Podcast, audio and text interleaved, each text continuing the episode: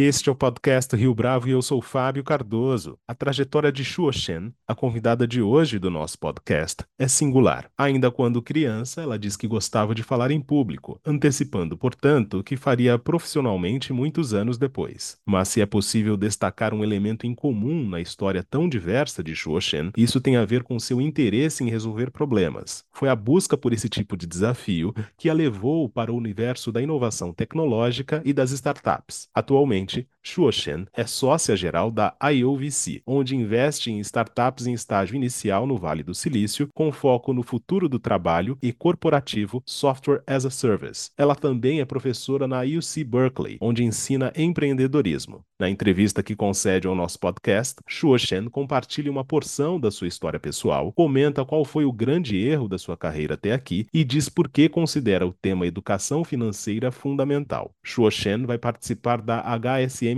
o maior evento de educação corporativa da América Latina a ser realizado nos dias 22 e 23 de novembro no Transamérica Expo Center, em São Paulo. A entrevista a seguir está em inglês. Shu Shen, thank you very much for joining us here today. Thank you so much for having me, Fabio. Really appreciate it. Shu, what's your first memory of your life? Fabio, so glad that you asked because it's such a good question. If I were to dig all the way back, um, I had the fortune of growing up with my grandparents and both of my great grandmothers. Um, so my earliest memory involves actually remembering to see everyone around the table eating together. I still remember. Um, being really young, so I was too short to be able to reach the dining table. Um, but I would sit on a little propped up chair where I would get to sit with everyone and enjoy food. Um, so, family has certainly always been a big part of my early childhood experiences. And I still remember as a child, I loved giving speeches at the dinner table. Probably not a good practice. Um, so, ever since I was young, my great grandparents have always said, maybe you're going to grow up one day and be a teacher of some sort. And do you believe that this experience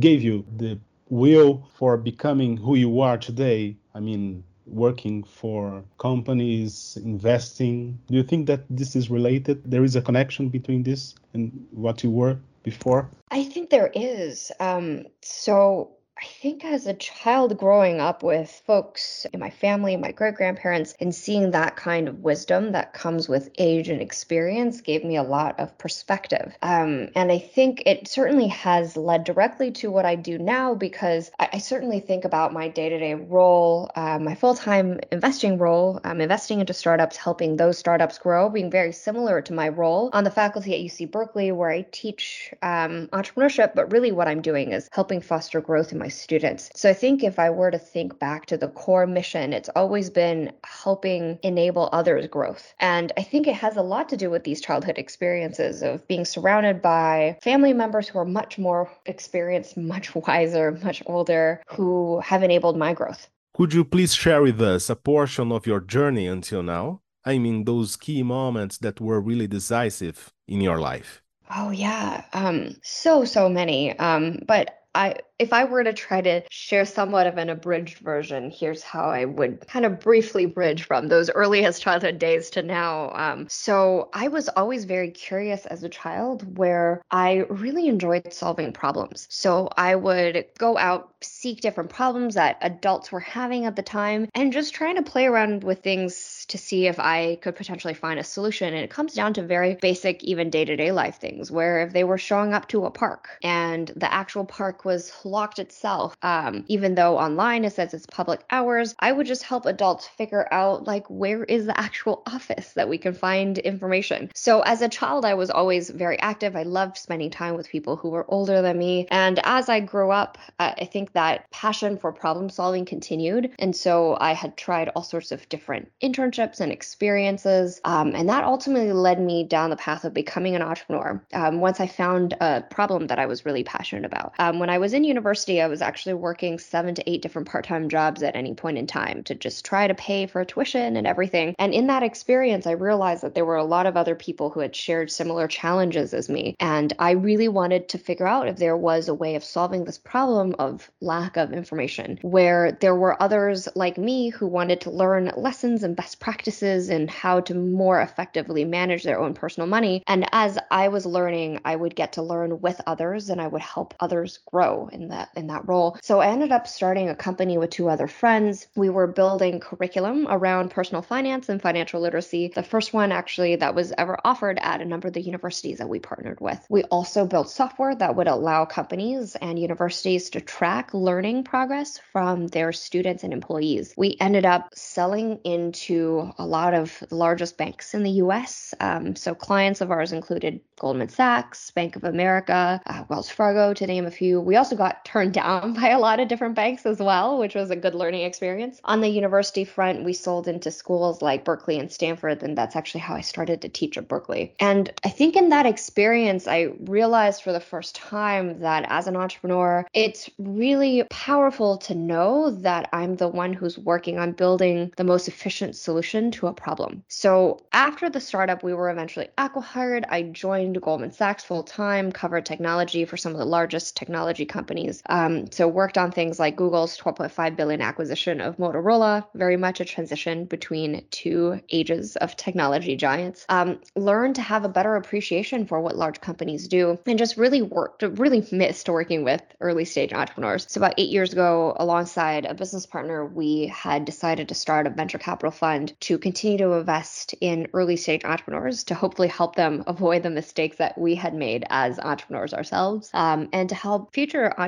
the next generation of entrepreneurs, build the next wave of technology startups that would make our day to day work lives 10x better. So that's kind of what brought me from my early childhood experiences of just playing around with different things and trying to solve problems up until now. And how important during this path was your education to reach these uh, key moments in your life? So, given I've been on the faculty at UC Berkeley, um, I, I think the official answer should be that education is very important. But I want to actually share somewhat of a joke that is told in higher education. And the joke basically says that university is everything you remember after you forgot everything you learn in the classes. And it is somewhat true in the sense that education is very important, but not in the traditional sense that you think it's important. So the actual classes are important, the readings are important, the exercises are important, but very few of us actually remember specifically what content we learned in a particular lecture 10 years later, 15 years later, 20 years later. But what we do remember are the know hows, the learning processes that we developed, how to effectively learn and explore a new area. I think it's those things that continue to stay with us in the long term. So I think education has been very important in my role as well in terms of exposing me to a much broader world that is out there. But I think education is also important in terms of helping me make the connections across all these different topic areas, make connections with new people um, that brought me to today.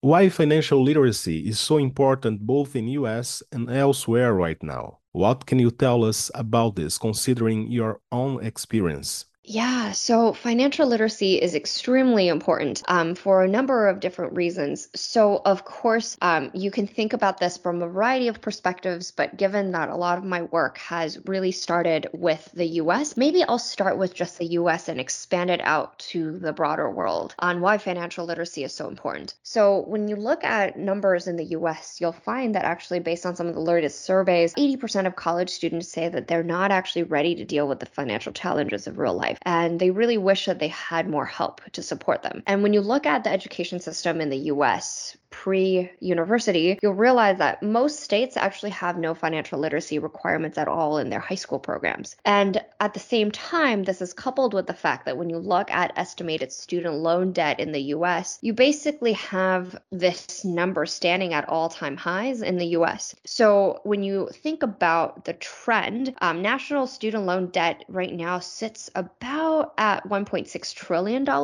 purely just in the US. And when I had first started building my financial financial literacy startup. It was the first time where it had surpassed national wide credit card debt as well as auto loan debt in the US, which means that more people had owned had owed student loan debts than anything else. So, if I were to tackle this from a US centric perspective, you can tell by these numbers that it is so so important for students to be better masters of their own money rather than letting money take control. And if I were to think about this from a global perspective, ultimately being able to manage your own money is a core life skill skill that is important regardless of industry. In fact, when I had worked in investment banking and financial services, I oftentimes see that people who are professionals in financial services, in investment advisory, are great at giving other people advice um, around specific areas, but they tend to not be the best at managing their own money. This is why in the news you see a lot of these investment bankers splurging all of their annual salary on luxury goods and not actually investing in their long term success. Um, similarly, back when I was running our startup, we had worked with a number of sports leagues around the world of helping basketball players and baseball players and soccer players around. Well, if you are finally making it to success and getting paid a really good amount of money, how do you ensure long term financial success? So I do think, even on a global level, this is a very important conversation because ultimately everyone can choose what their own life's mission is around, but you need to do both good and do well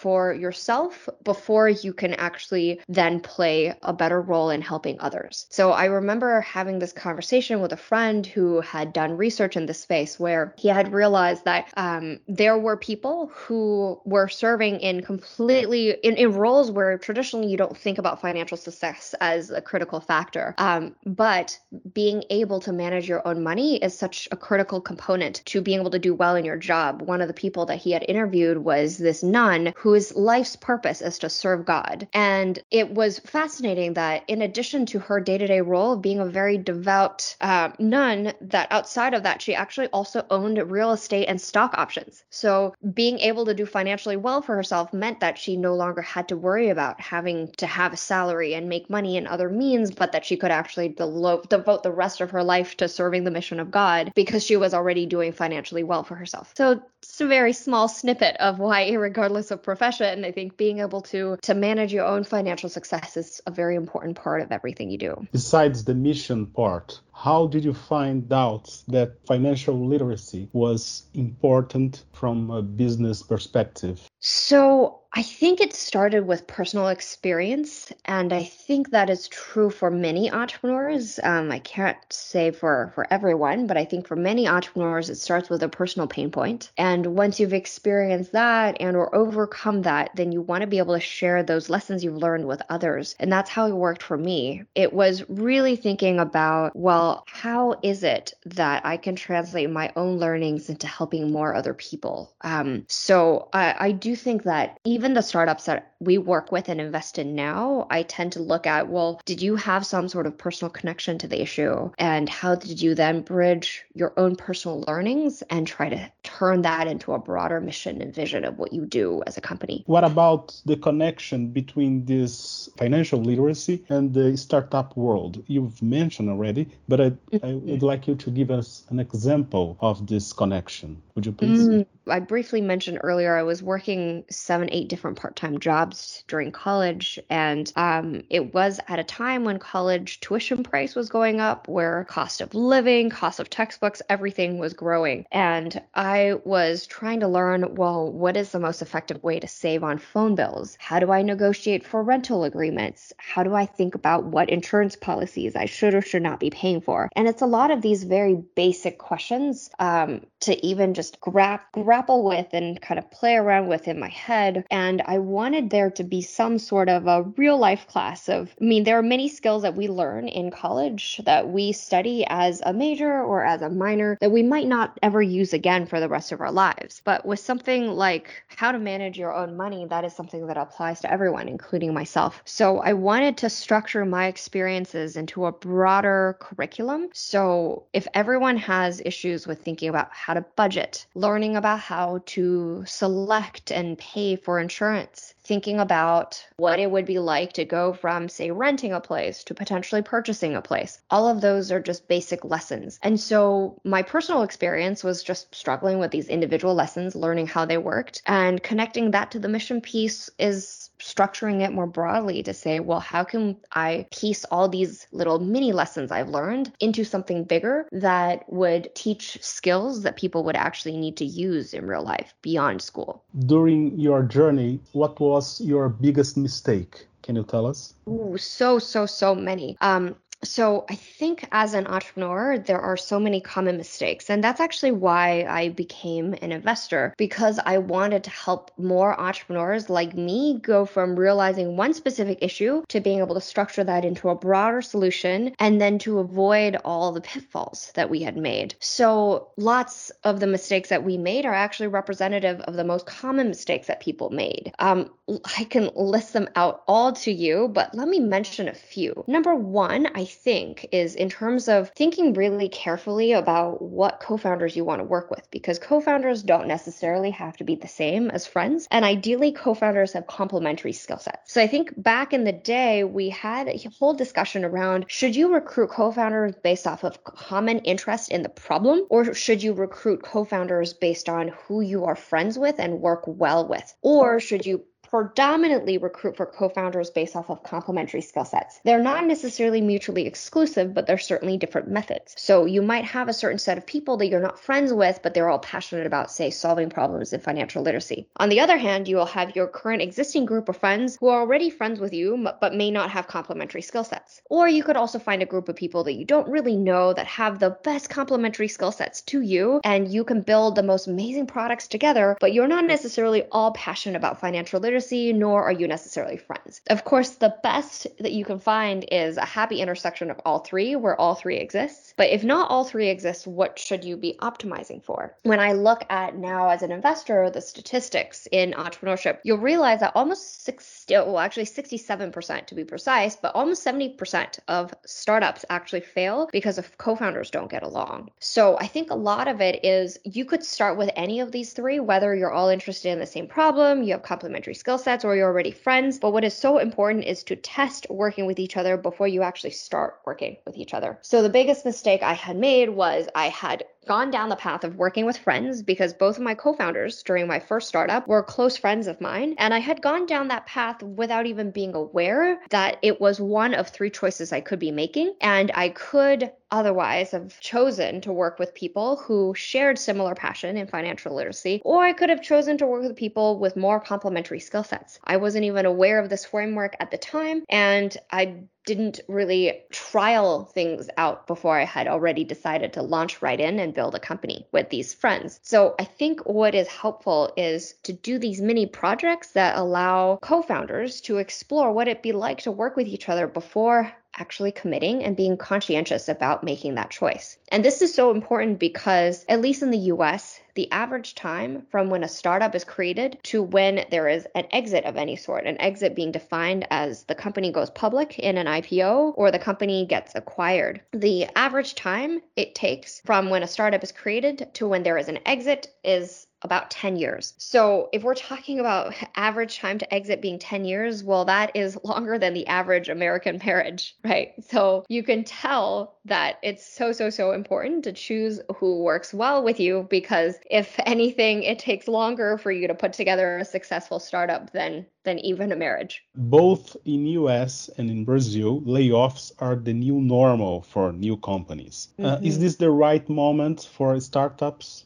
I am so glad, um, Fabio, that you asked this question because I actually think it is. So, when you look at historic data, particularly out of the US, you'll realize that some of the best companies in technology were actually all founded during downturns of the economy. Whether you're looking at Google um, being on the back of the dot com bubble or looking at Apple um, in the 70s after a financial crisis, I think it's so, so important to realize that the reason why some of the best companies are founded in downturns for two reasons. One is these companies' founders were so persistent that they knew they wanted to build this despite the downturn. So it's actually a more sign uh, it's a sign of more conviction. And two, these companies learn earlier on how to do more with less because they learn how to work on more conservative budgets and that sets them up for long-term success. So from an entrepreneurship perspective, it is actually absolutely great for entrepreneurs to be starting companies during this time. And for investors, this is the time to be actively investing because this is when you can expect some of the best companies to emerge. When capital is abundantly available, a lot of people are starting companies not because they really want to, but because they can raise money and they can start something new. But it's really when things are difficult that you know that people who have the conviction to go start things, it's not just because they can, but it's because they desperately see a need in the market for it. Is there any room for more technology, more new technology, do you think? Absolutely. It's certainly what I see day to day because I have students in class, about 40% grad students, 60% undergrads, who are majoring in things that they won't necessarily be pursuing as full time jobs. In fact, the kind of jobs that they're going to be working on perhaps haven't even been invented. The latest data released by by Gartner says that by 2030, well, 85% of the jobs that will exist in 2030 weren't even invented just 5 years ago. So it's telling us that there's a massive change and part of it is driven by technology, part of it is driven by opportunities in the market. So if we were just thinking about opportunities here, I think it's exciting because it means that we're not staying in a stable environment, but we're continuing to work with new technologies that are emerging and solving problems that we were never capable of solving before. And if you were able to talk to your younger self right now,